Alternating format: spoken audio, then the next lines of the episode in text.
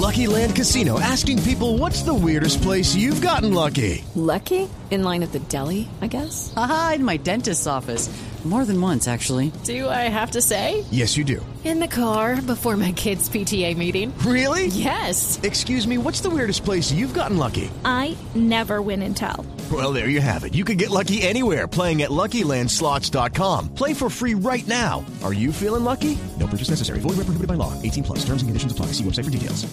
Es una delicia acompañarlos los domingos en fin de semana, Mesa Blue, la propuesta que hace diferente la tarde en medio de las noticias, de los deportes. Los acompañamos. Fútbol, fútbol, ¿no? Sí, fútbol, La estamos sub-20, ¿no? compartidos. Ahora. Vamos muy Sub-20. bien, vamos muy 20 bien, ahora, vamos ¿no? muy bien. Mm. Toda la energía para nuestros jóvenes de la sub-20, Selección Colombia. Y hoy nos acompaña Miguel Gómez Martínez, representante de la Cámara por el partido de la U y quien viene liderando una revocatoria al mandato del alcalde Gustavo Petro y está el concejal Antonio Sanguino del Partido Verde, quien está dándonos la otra mirada, la contraposición de lo que sucede en la ciudad. Sin embargo, en nuestro primer bloque terminamos hablando todos el mismo lenguaje. y pro- mucha gente en favor de la revocatoria. Sí, pero, pero vamos a hablar de eso, del ejercicio de la revocatoria, representante. A ver, yo- En los últimos años se han presentado 36, 37 proyectos de revocatoria y todos han fracasado. ¿Este por qué sí va a funcionar? A ver, yo creo que va a funcionar por varias razones. Primero, Bogotá tiene una población de voto de opinión muy importante. De lejos, la más grande que tiene Colombia. En Bogotá sí hay muchísima gente que está por fuera de las maquinarias políticas, que actúa según su criterio, que cambia de opinión, que a veces vota a la derecha, a veces vota a la izquierda. Bogotá es en ese sentido una ciudad muchísimo más moderna electoralmente. Segundo, Gustavo Petro fue electo por eh, tres de cada diez bogotanos. Siete de cada diez bogotanos votaron en contra de Gustavo Petro. Votaron en contra. Esos siete que votaron en contra, yo no creo que estén muy contentos con los resultados de Gustavo Petro el primer año. De hecho, creo que de los tres que votaron por Gustavo Petro, hay algunos que están muy arrepentidos de haberlo hecho. Eh, entonces, yo creo que hay un potencial de descontento con Gustavo Petro enorme. Y si además utilizamos los sondeos, que es una herramienta de medición que hay que tener cuidado con ella, pues Gustavo Petro es de todos los alcaldes de ciudad capital del país el que tiene la más baja favorabilidad. Entonces, voto de opinión, o sea, voto libre, ciudadanía consciente, eh, una inmensa impopularidad y un alcalde electo por una minoría, no por una mayoría. Pero electo. Electo, es legítimo, Legítimo. perfectamente legítimo, yo no estoy cuestionando eso, pero por una minoría. Entonces yo sí se- creo que ese universo es un universo muy grande, Sí, pero yo. muy a grande. ver, Pero es que, a ver, con todo el respeto, usted se mueve como me muevo yo en el estrato 5 y el estrato 6 y eso, la gente está. Pero en 1, 2 y 3, como lo vimos ahorita en las, en las entrevistas cuando arrancó el programa, le defienden a Petro a capa y Pero, espada. pero Felipe, voy a, voy en eso voy a discrepar un poco. No, no es así tan. Primero, no es tan claro que la gente de Unicentro toda está en contra de Petro. Eso no es tan claro. Bogotá, vuelvo y repito, es una ciudad de matices, una ciudad mucho más de matices. Y segundo, en los estratos populares hay mucha gente descontenta con lo que está pasando. Eh, por ejemplo, el primer generador de empleo de Bogotá es el comercio. Bogotá es una ciudad de comerciantes. Aquí el comercio es lo que más se mueve. Y el comercio, la actividad del comercio se ha resentido muchísimo por políticas de Gustavo Petro.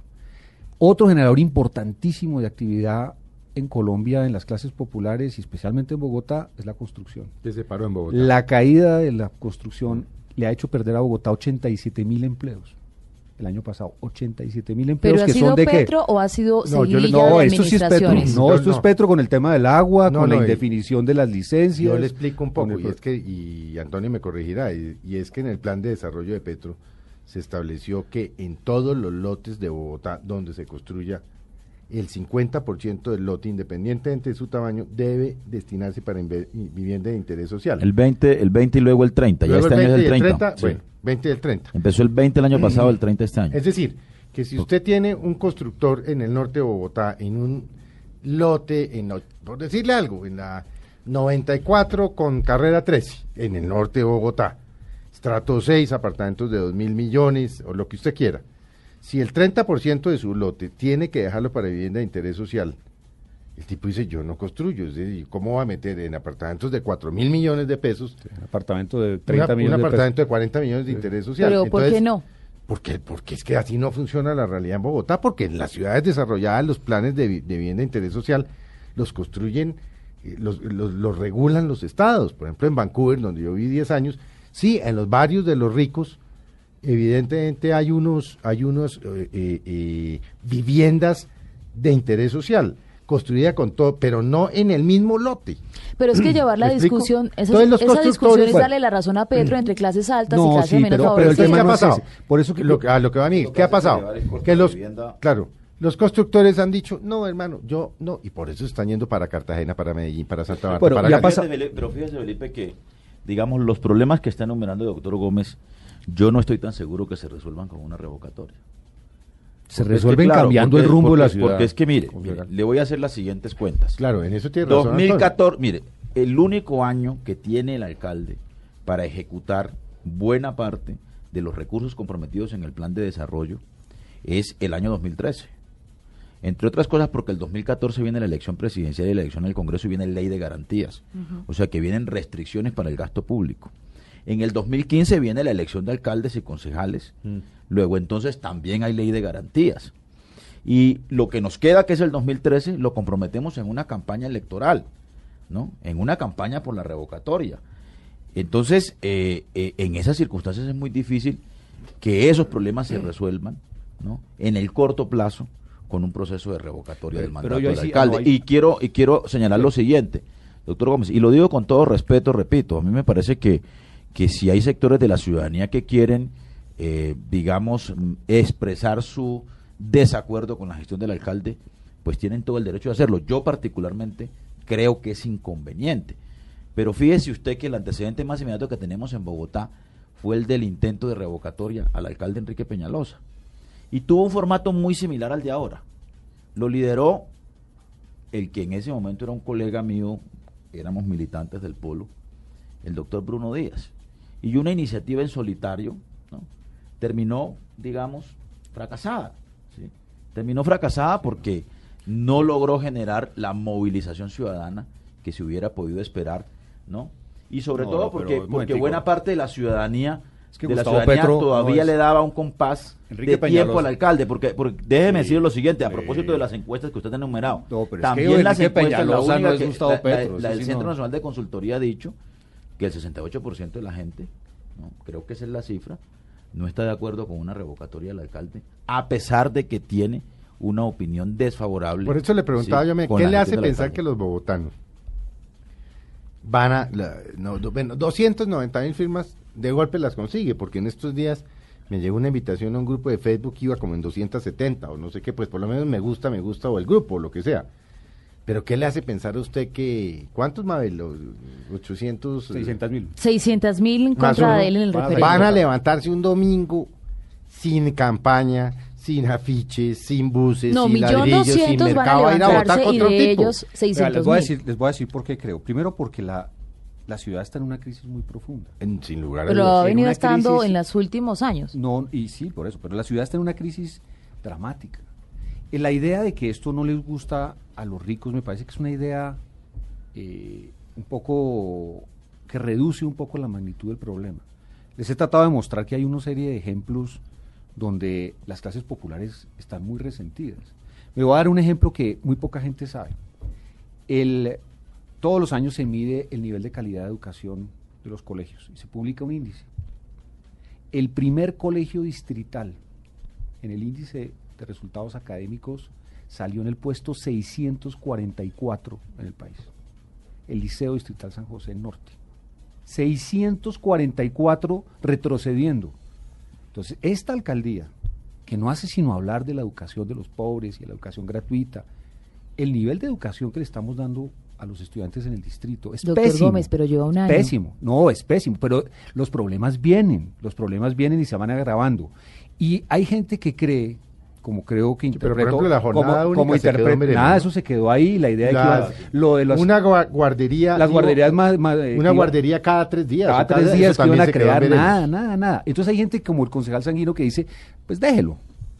Esa es la famosa filosofía de las abuelitas de su tía bigotuda. Bigotuda. No, déjelo, De- no exige. de- exija, deje- deje exijámosle. así. Deje así, mijo. Deje así, mijo. Tiene esta ciudad en un estado caótico, una ciudad que no tiene proyectos. Se fue un año, se fue un año la administración de Gustavo Petro. ¿Alguien se atreve a decir por dónde va a ir la primera ruta Nadie. del metro? ¿Por dónde? ¿Alguien sabe si se va a construir la longitudinal? Nada, nadie. Occidente? Nadie. ¿Alguien sabe? ¿Alguien sabe el metro ligero por Por- la séptima o el tranvía? Nadie. ¿Alguien O sea, sabe no qué vamos a hacer, Felipe, en un año cuando la capacidad del relleno de sanitario eh, Doña de Doña Juana. Juana se llene? Mm. ¿Qué vamos a hacer con la basura? Nadie sabe. Entonces hay gente que dice, deje, deje. En un año cuando no tengamos donde eh, disponer las basuras, ¿qué vamos a hacer? Deje así, hombre, deje que en el- él en el último año va a sacar el pecho. Y mientras tanto, la ciudad se está destruyendo. Esto, la imagen que yo utilizo, es la del pasajero que va en un avión que se está cayendo. Y le preguntan, oiga, ¿usted no está preocupado? Y dice, no, porque es que el avión no es mío.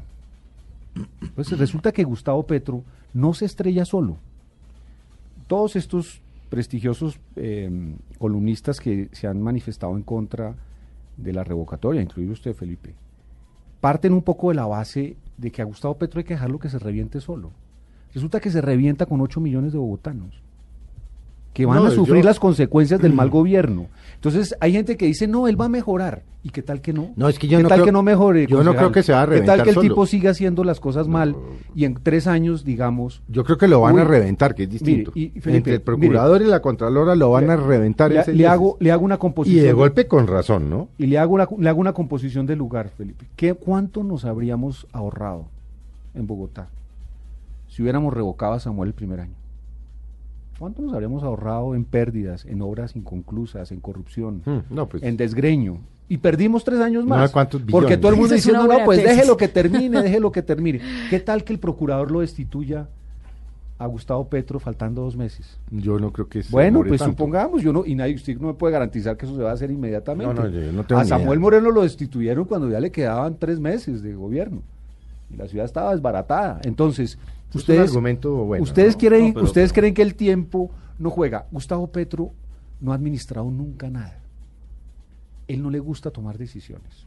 No, va a ¿cómo tomar que no? decisiones. Las ¿Cómo que no toma todas. Claro. No, equivocadas. Y pero- todas las sobre el metro Bueno, no ha algunas no, ¿no? Sobre el metro no ha tomado decisiones y no las va a tomar, se va a demorar hasta que haga el noveno estudio del Banco Mundial, ¿no? No, pero Acabo que- de ver, hola, es que esta semana vi una cosa lindísima, vi una cosa hermosa. Eh, eh, el diario El Tiempo saca esto de hace 50 años, hace 100 años, bueno. Hace 25, ayer y antier, sí, basuras. Sí, uno de basuras magnífico sí, sobre ayer. la EDIS. Ayer. Y hace un tiempo sacó una todavía mejor sobre eh, se- 1978, administración de Hernando Durán Duzán, ¿no? Se concluye estudio del metro y no sé qué, se inicia, pronto se iniciarán las obras, 1978. Y esta semana que acaba de terminar, se cumplieron los 150 años de la primera línea del metro en Londres. Llevamos 150 años de retraso. Y el concejal Sanguino me dice, no, espérese, hombre, espérese al 2015.